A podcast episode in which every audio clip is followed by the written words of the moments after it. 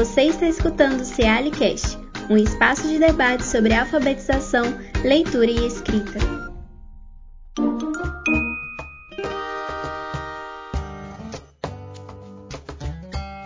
Olá, bem-vindos a mais um episódio do Cealicast.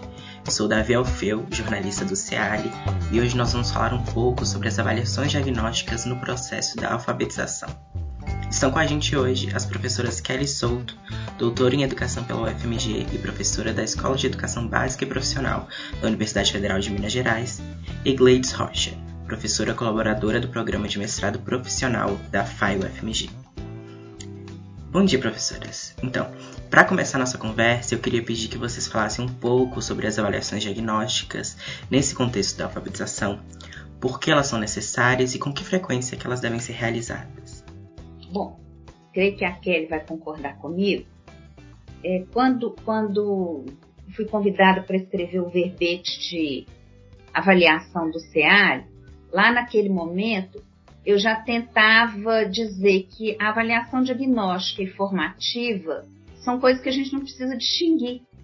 Porque toda avaliação, se ela é formativa, ela é usada pelo professor para fazer um diagnóstico do aprendizado do aluno num dado momento do processo de ensino, né?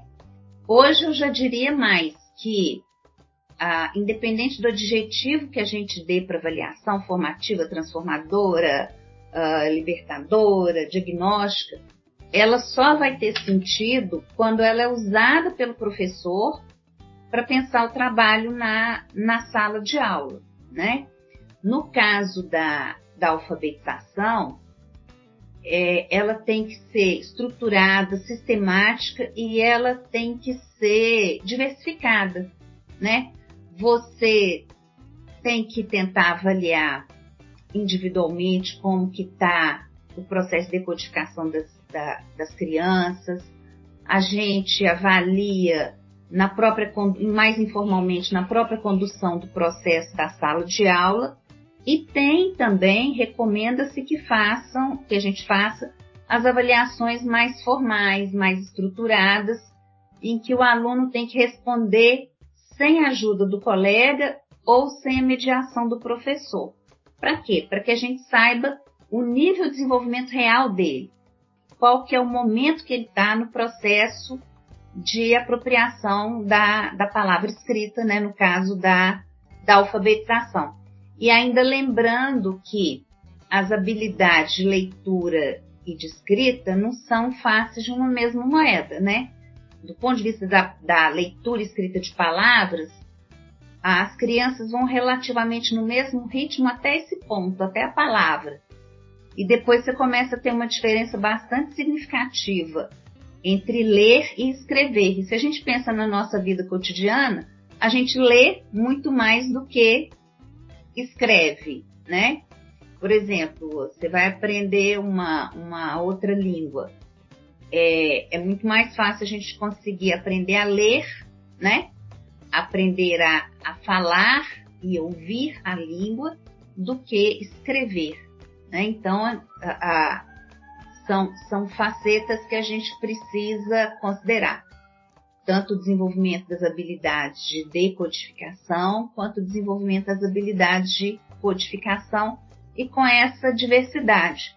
E as avaliações externas, que muitas vezes são demonizadas, elas também podem nos ajudar, desde que eu, professor, utilize esses resultados para pensar os processos de ensino e aprendizado.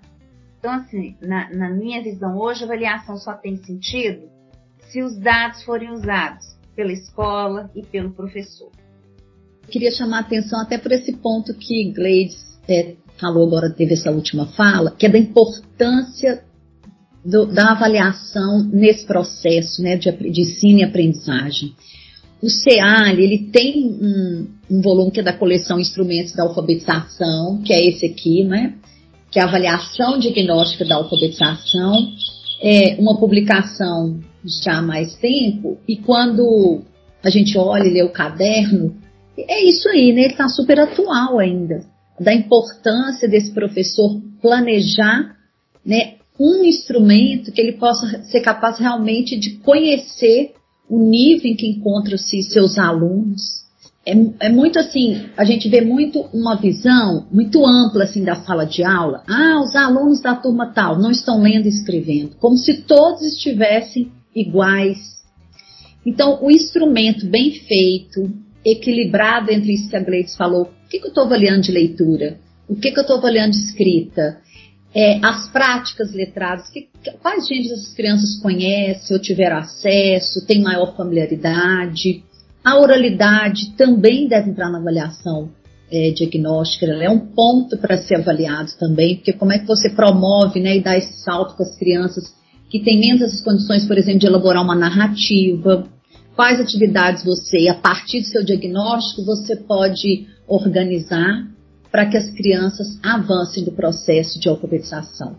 E esse caderno, ele traz é, algumas fichas, né, de que é, são as, as, atividades propostas, elas vieram até é, num plástico separado, são modelos que nós vimos nessa época do lançamento e algumas redes que fizeram o curso, aplicando esse, esse material, né, utilizando ele, foi muito útil para os professores, que tinham muitas dúvidas nisso aí, né? Eu estou avaliando a escrita mesmo? Eu estou agora avaliando leitura? Será que toda vez que eu coloco uma criança para escrever, eu estou avaliando escrita? Não, uma, atividade de interpretação de texto onde ele vai ter que escrever, é escrever sobre aquilo que leu. É uma compreensão de leitura. E daí conhecer, né? Eu, hoje o que nós estamos vendo também, as redes preocupadas com as habilidades que estão colocadas da BNCC, outras preocupadas muito assim, ah, o que que tem na avaliação nacional, quais são os escritores, porque eu vou montar minha prática em cima desses escritores, mas não conhece como é que os meninos estão. Então ele está lá na habilidade proposta, procurando um descritor para ele trabalhar, porque isso pode cair na prova, mas como que a criança está? Né? Eu tenho que olhar esse universo que eu tenho na minha frente, na sala de aula, para que eu possa planejar. E a avaliação diagnóstica é um instrumento importantíssimo para isso. E como a Gleides falou, ela não é só no início do ano, né? É, eu vou caminhar num processo de ensino e eu tenho uma verificação depois se o que eu estou trabalhando, que o que eu, tô, eu organizei lá no início, né, como metas a serem atingidas, se elas realmente, se eu estou realmente alcançando junto com a turma, aonde que eu tenho que voltar, aonde que eu posso avançar, né? Então, é, é um instrumento que tem que ser bem, bem, elaborado e não ser abandonado. Porque eu volto lá no meio do ano, olha no início, avaliação diagnóstica dessa criança, um relatório que eu fiz. Como que ele estava em leitura e como é que ele chegou hoje no, no meio do ano, né? Já o início de agosto. É, muitas vezes avaliações são colocadas numa pasta ou manda para a família e eu não fico com os registros dela. Então ela foi feita e ela está lá isolada, né? E eu preciso ver aquilo como contínuo, né? O processo é contínuo. É, isso que a Kelly falou é muito importante. É, lembro, nossa, lá em 1900 e, e muita coisa, acho que 90 e 98, quando eu terminei minha dissertação de mestrado, o tema era o desenvolvimento das habilidades textuais pela, pela criança. Então, uma das coisas que a gente fez e que depois eu continuava fazendo, guardadas as devidas proporções e modos de organização na, na graduação, era, por exemplo, a mesma, o mesmo reconto que eu dava para o menino escrever no início do ano, eu dava para ele reescrever no final do ano. E durante todo o ano escolar, quando eu ia avaliar a, a produção de texto, eu sempre dava um texto, os meninos já sabiam, hoje é dia do texto, hoje é dia da revisão do texto. Então, cada semana, uma semana era produção, a outra revisão do texto produzido anteriormente. Porque aí, quando você monta a pasta, estou lembrando aqui, quando você monta a pasta da criança, né, Kelly, você tem ali todo o percurso. Ah, mas é criança que não está alfabética, como você faz?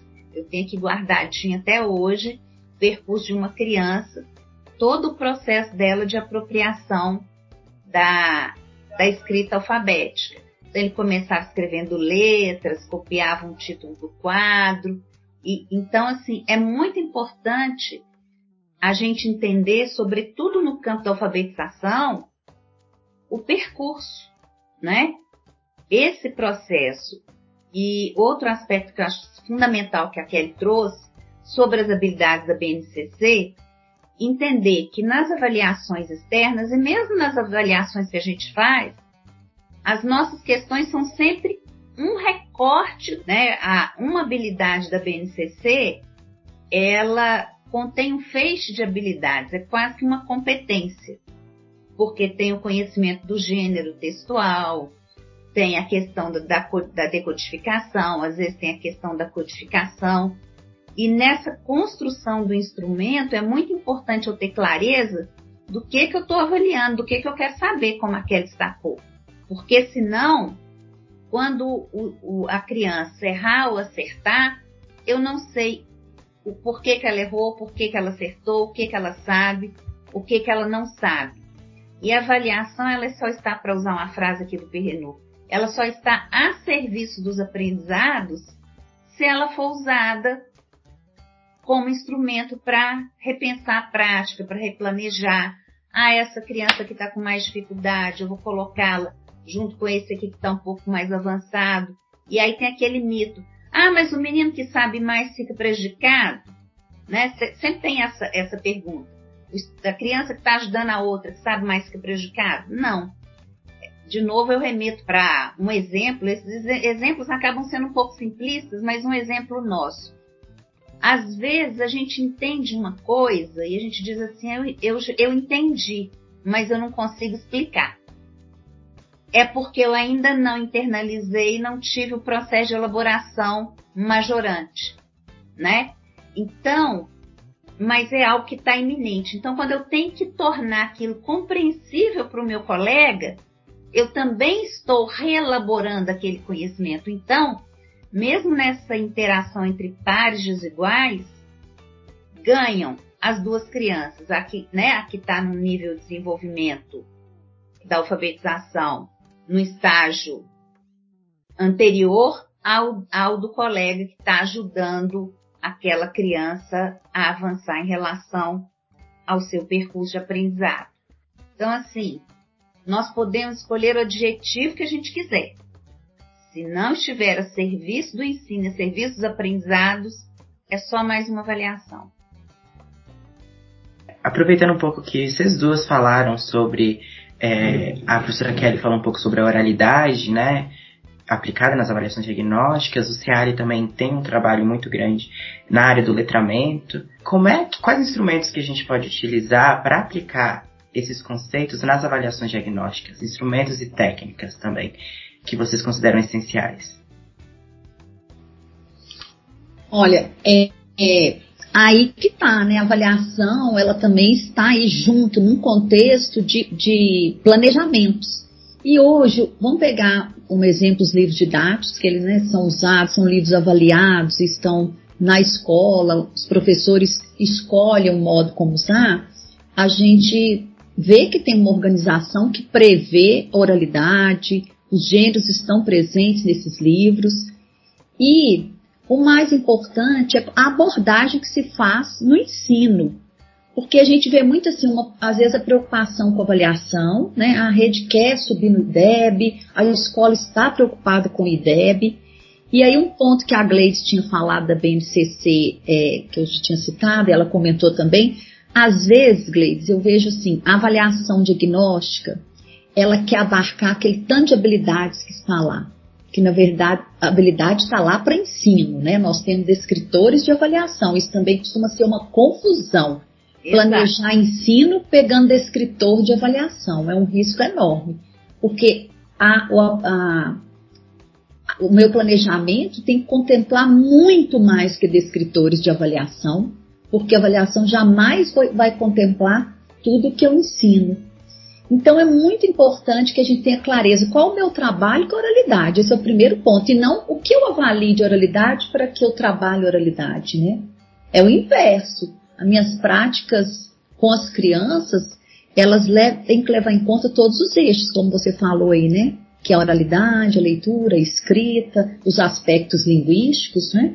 E para então eu, dentro de uma proposta pedagógica, que a escola também assim, não trabalhar a sala, o professor que cria o seu planejamento sozinho, suas metas, né? Ali você tem uma escola, às vezes com seis, sete turmas, e o que está sendo discutido em relação ao planejamento, as etapas, né? São trimestrais, são semestrais, é, o ciclo como um todo, né? O ano escolar e o ciclo.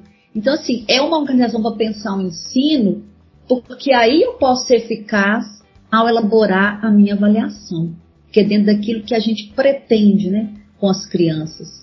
Então aí entra o que você perguntou. Ah, como é que eu avalio moralidade? Eu tenho que primeiro saber o que, que eu estou ensinando disso, o que, que essa escola está entendendo por oralidade, para que eu possa fazer um diagnóstico, para poder alcançar né, resultados que, que a escola já tem lá como uma meta.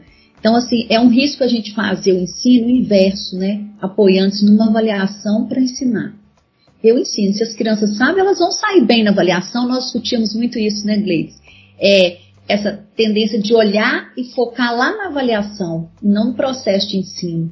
Esse é um grande risco da escola, né? Senão a gente fica atendendo a cada é, movimento que vem de avaliação, é, e aí tá aquela coisa que eu nem gosto de usar, que é o treinamento das crianças para avaliar né, algumas redes, a gente vê essa preocupação que agora os professores têm que aplicar muita avaliação para treinar, a avaliação vem aí, são diferentes, as crianças têm que marcar alternativas, a gente não trabalha né, muito em sala de aula com esse modelo avaliativo de marcar alternativas, ele é muito processual, né, e as questões são sempre abertas.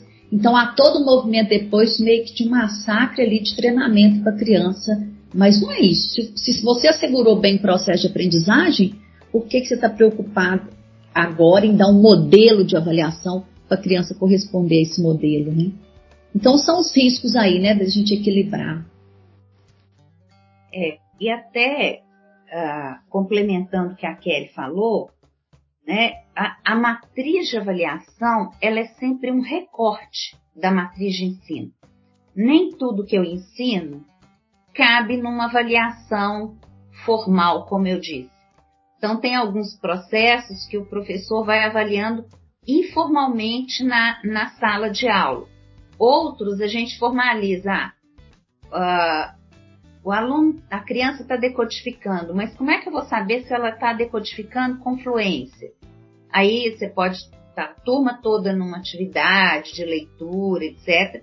Vocês chamando as crianças para lerem, por exemplo, uh, o título de, de de, uma, de um livro, na capa de um livro, uh, o nome de um autor, enfim, o professor vai variando desde que os níveis de dificuldade pra, da tarefa apresentada para as crianças seja similar, né? Porque senão você vai é, trazer um, um, uma usar uma estratégia que uh, não te possibilita compreender ou comparar os níveis das crianças ali na, na, na sala, isso é importante para, como eu disse, uma das coisas do planejamento é essa coisa dos pares desiguais. Porque às vezes se cria a mística de que o professor vai planejar três, quatro aulas para três, quatro subgrupos. Isso é, isso é irreal, né? Isso não condiz com o que um professor, uma pessoa, um ser humano normal, um docente dá conta de fazer na sala de aula, né, Kelly? A gente vai pensando estratégias de organização das crianças, elas têm seus ritmos, elas não têm que ir iguaizinhos, não existe essa uniformização, mas a gente parte sempre de estratégias comuns. A gente não prepara 5, 10 aulas. Só que a gente prepara algumas intervenções para dar continuidade, enfim. Não, não tem esse planejamento de uma enormidade de, de aulas. Quando a gente pensa na avaliação do letramento, alguns aspectos que normalmente entram na avaliação formal, a Kelly mencionou também. A questão do gênero textual, né, da finalidade de um texto, uh, da apreensão do gênero, às vezes até pelo modo de organização do texto.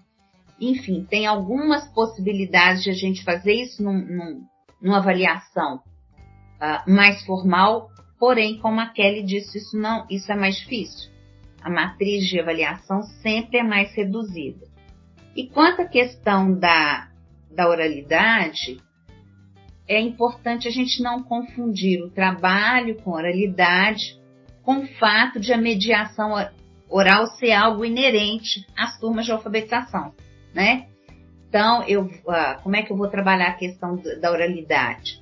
Eu vou respeitar, e lembrando muito aqui da Magna, né, o famoso livro, livro dela, Linguagem Escola, eu vou respeitar o dialeto uh, de origem da criança, mas vou procurar fazer com que ela entenda e se aproprie também do dialeto de prestígio, né? Entendendo os contextos sociais, por isso que a Kelly fala da importância de trabalhar o letramento, dos contextos sociais em que a gente vai usar o dialeto de prestígio e aqueles mais próximos, familiares, dos amigos, em onde a gente usa o nosso dialeto do, do, do cotidiano, né? Então, se a criança não domina, eu não vou estigmatizar nem criar preconceitos, mas é um direito dela o acesso ao dialeto de, de prestígio.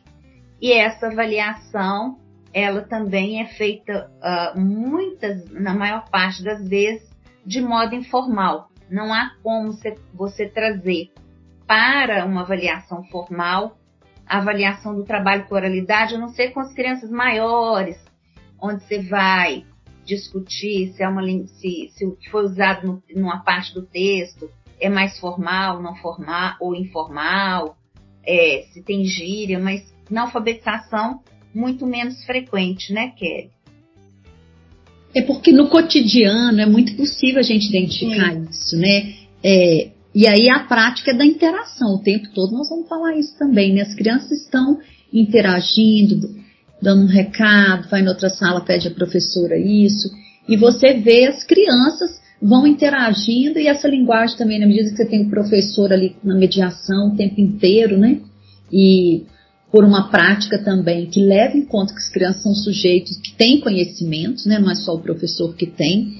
Então você garante também que esses conhecimentos possam circular de maneira respeitosa e, e sabendo exatamente né, de que pontos, de que lugar social que essas crianças estão falando e por isso é necessário o respeito e as intervenções para que elas também consigam avançar. Né?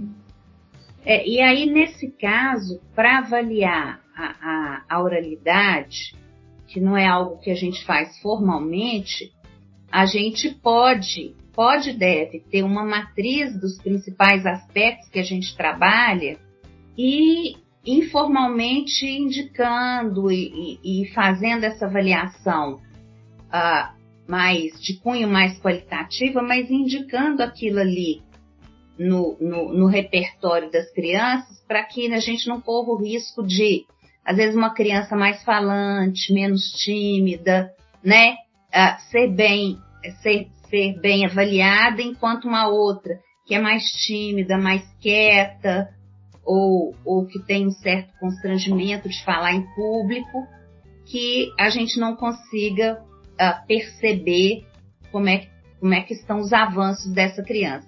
Então, ter uma matriz para a gente acompanhar esse processo cotidiano, e hoje a gente chama essa matriz, ela é construída por rubricas, é muito importante, porque isso ajuda o professor a pensar a turma como um todo. Agora, entendendo que a, o papel do professor alfabetizador é fundamental, mas a alfabetização é responsabilidade da escola. Né? Ela não pode ser entendida como uma responsabilidade do professor alfabetizador com a turma dele. É, um, é uma responsabilidade da escola. Isso é muito difícil, né? Fica cada professor com sua turma, aquele alfabetiza, aquele não alfabetiza, às vezes se cria hierarquia entre as turmas. Então, eu diria que a gente tem muito a avançar. A gente avançou muito mais no campo das discussões teóricas, vamos dizer assim, né? Ou, uh, uh, eu diria que houve avanços na, no uso da avaliação como instrumento de intervenção pedagógica, mas nessa relação da escola com a alfabetização, da organização de, uh, de turmas hierarquizadas, nisso a gente ainda precisa muito avançar. Às vezes se faz uma avaliação diagnóstica para descobrir, por exemplo, o perfil de escrita das crianças e fazer uma enturmação com, hierarquizada. Isso não é uma avaliação diagnóstica, né? Isso não é uma avaliação formativa avaliação que hierarquiza e estigmatiza, né? E que torna uh, desiguais e diferentes os iguais, porque são alfabetizandos, né? Exclui, né? Exclui. Eu estou me lembrando aqui de um item assim de que tem uma ficha avaliativa, né? Por exemplo, se a criança defende pontos de vista, se ela, seu ponto de vista, se ela sabe argumentar, isso tudo está no campo da oralidade, né? Mas é preciso também, porque a, a Gleice tocou nesse ponto, tem questões muito pessoais. Não é que a criança não saiba argumentar, mas ela tem dificuldade à frente da sala para defender seu ponto de vista e para falar. Se você chega perto dela, não é que ela não tenha o conhecimento. Então isso é muito delicado. É como se a gente pensasse no teatro na escola, que uma criança nunca vai ser o centro daquela que vai vai ocupar o centro lá, o personagem principal, porque é um personagem que tem fala, que ele vai à frente, que ele tem tom de voz alto. Então é um risco também a gente confundir né, na hora de uma avaliação o que, que é o conhecimento e o que, que é a capacidade de ir lá na frente para expressar seu conhecimento ou levantar a mão porque, não, professor, eu não acho que é isso, eu discordo. Tem criança que jamais vai fazer isso. Por um traço de timidez. E não é por falta de conhecimento. Então, o professor precisa ficar muito atento o que, que eu estou avaliando e como eu avalio, porque eu às vezes preciso usar estratégias diferentes para avaliar determinadas crianças. É, quando eu falo, eu quero ver se os meninos vão defender seu ponto de vista. E para aquele que é tímido, eu não vou conversar com ele individualmente para saber.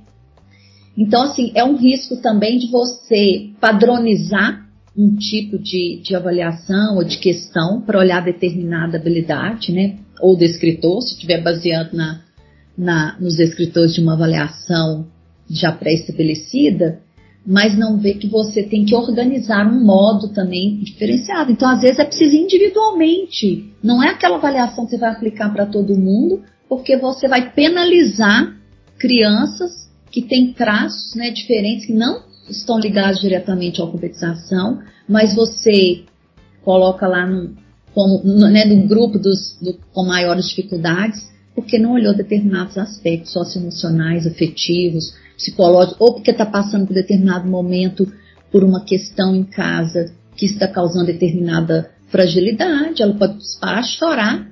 Não, não dou conta de ler o texto, não dou conta de ler o texto, e é uma criança leitora, que você tem que, em outro momento, é, fazer essa verificação com ela ou aplicar em outro momento. Então, é, ter muito cuidado, né? A avaliação, ela merece, ela exige uma competência nossa de saber o que estamos avaliando, como avaliamos, né?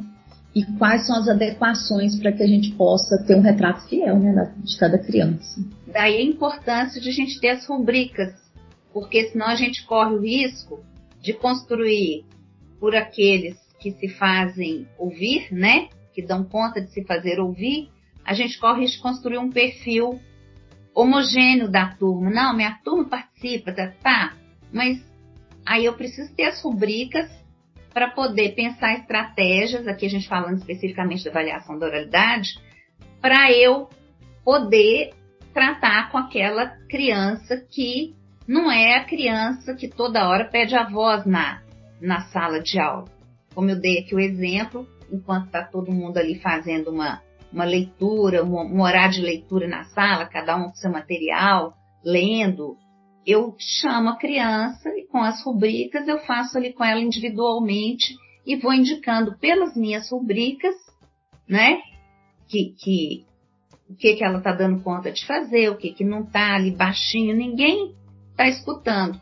E se eu for fazendo isso aos pouquinhos, ao longo de uma semana eu consigo fazer com a minha turma toda essa, essa análise.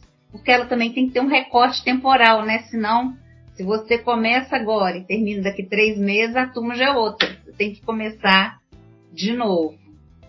Então, assim, só para fechar, eu diria que as avaliações, elas, elas precisam ser híbridas, e elas são complementares. A gente avalia processos, a gente avalia interações, então tem essa dimensão da avaliação comportamental que nós precisamos dar conta de separar da avaliação cognitiva, né? Assim, entender que são, que são aspectos diferentes.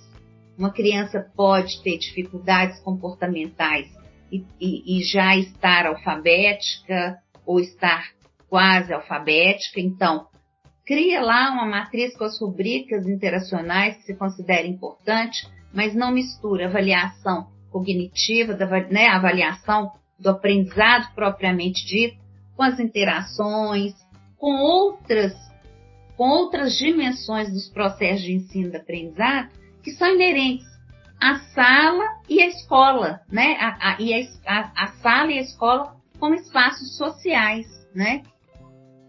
Então é, é preciso fazer essa diferença e entender que para dar conta de usar a avaliação a serviço dos aprendizados, quer na oralidade, quer na leitura, quer na escrita, eu, professor, preciso achar formas de sistematizar e organizar isso para eu efetivamente conhecer minha turma e usar esses dados para fazer as intervenções necessárias.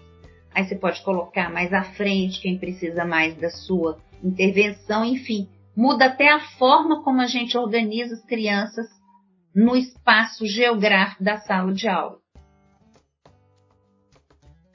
Agora que a gente já está se aproximando do final do nosso podcast, né? Vocês já responderam muitas das perguntas que eu ia fazer.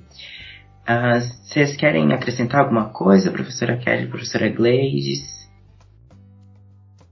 Uma consideração final? Estou chamando atenção também com um aspecto que, que foi importante a Gleides ter tocado nisso, porque às vezes aquela criança que apresenta um comportamento menos aceito né, no, dentro da escola, não é aquela que necessariamente tem as dificuldades.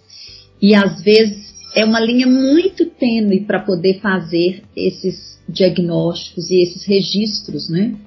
Então, é, é como a gente pegasse um, um texto com uma letra muito mal feita, né? Vamos dizer assim, com os garranchos, e você já diz, pelo amor de Deus, esse texto não.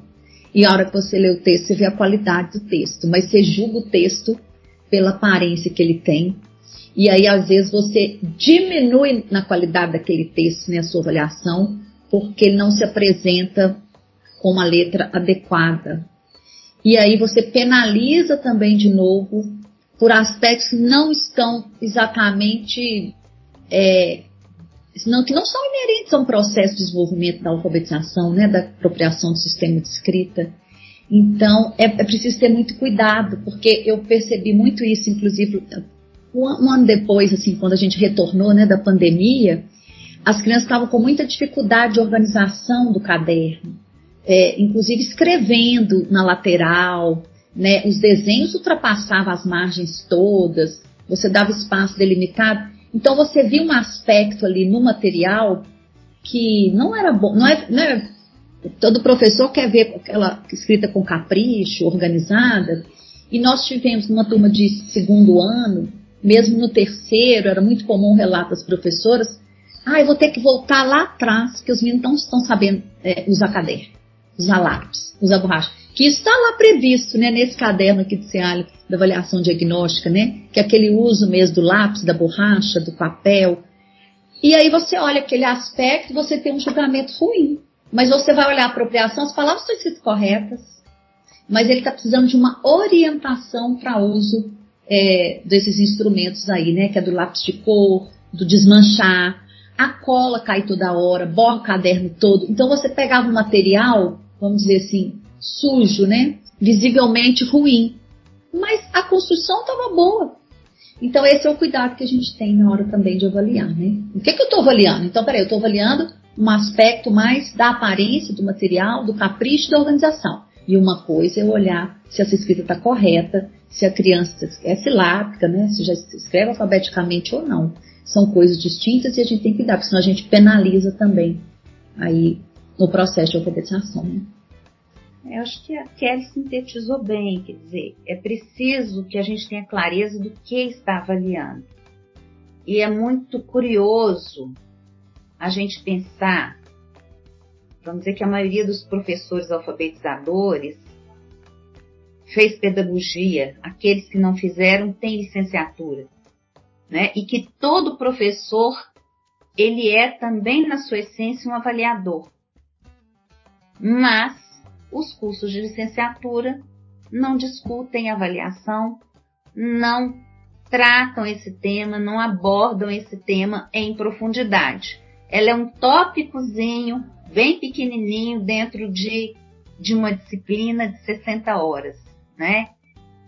Que, que, que normalmente é um tópico dentro da, da didática geral. Então não se trabalha isso em profundidade.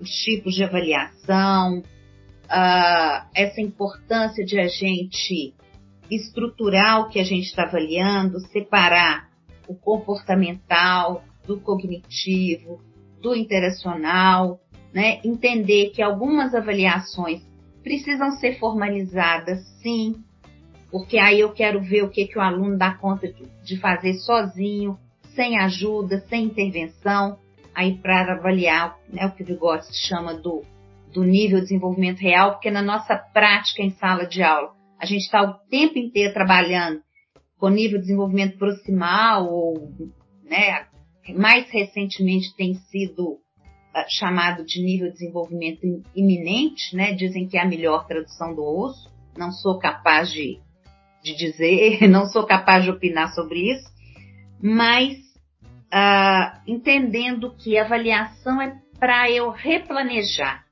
repensar o ensino e abordar determinado aspecto não significa voltar atrás significa que eu tenho essa dimensão que eu preciso trabalhar. E sempre fazendo isso sem inferiorizar a, aquela criança que ainda não se apropriou de alguma, de alguma habilidade. E pensar isso, eu posso dar o adjetivo que eu quiser para avaliação. Ela só tem sentido e só vai ser diagnóstica e formativa se ela estiver a serviço das aprendizagens. Certinho. Então, muito obrigado, professora Gleides, professora Kelly, por aceitarem o convite, pela presença. Eu que agradeço. Foi um prazer, é sempre um prazer é, participar das atividades com, com o CEALI e do CEALI, né? Isso aí, nós agradecemos. A mora, CEALI mora no coração, né, Kelly? É, sempre que precisar, a gente está à disposição, né, para poder uhum. colaborar, contribuir.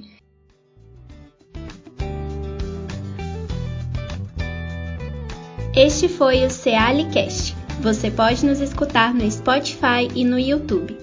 Se quiser, você pode enviar sugestões de temas e perguntas para o nosso e-mail cealicast.gmail.com.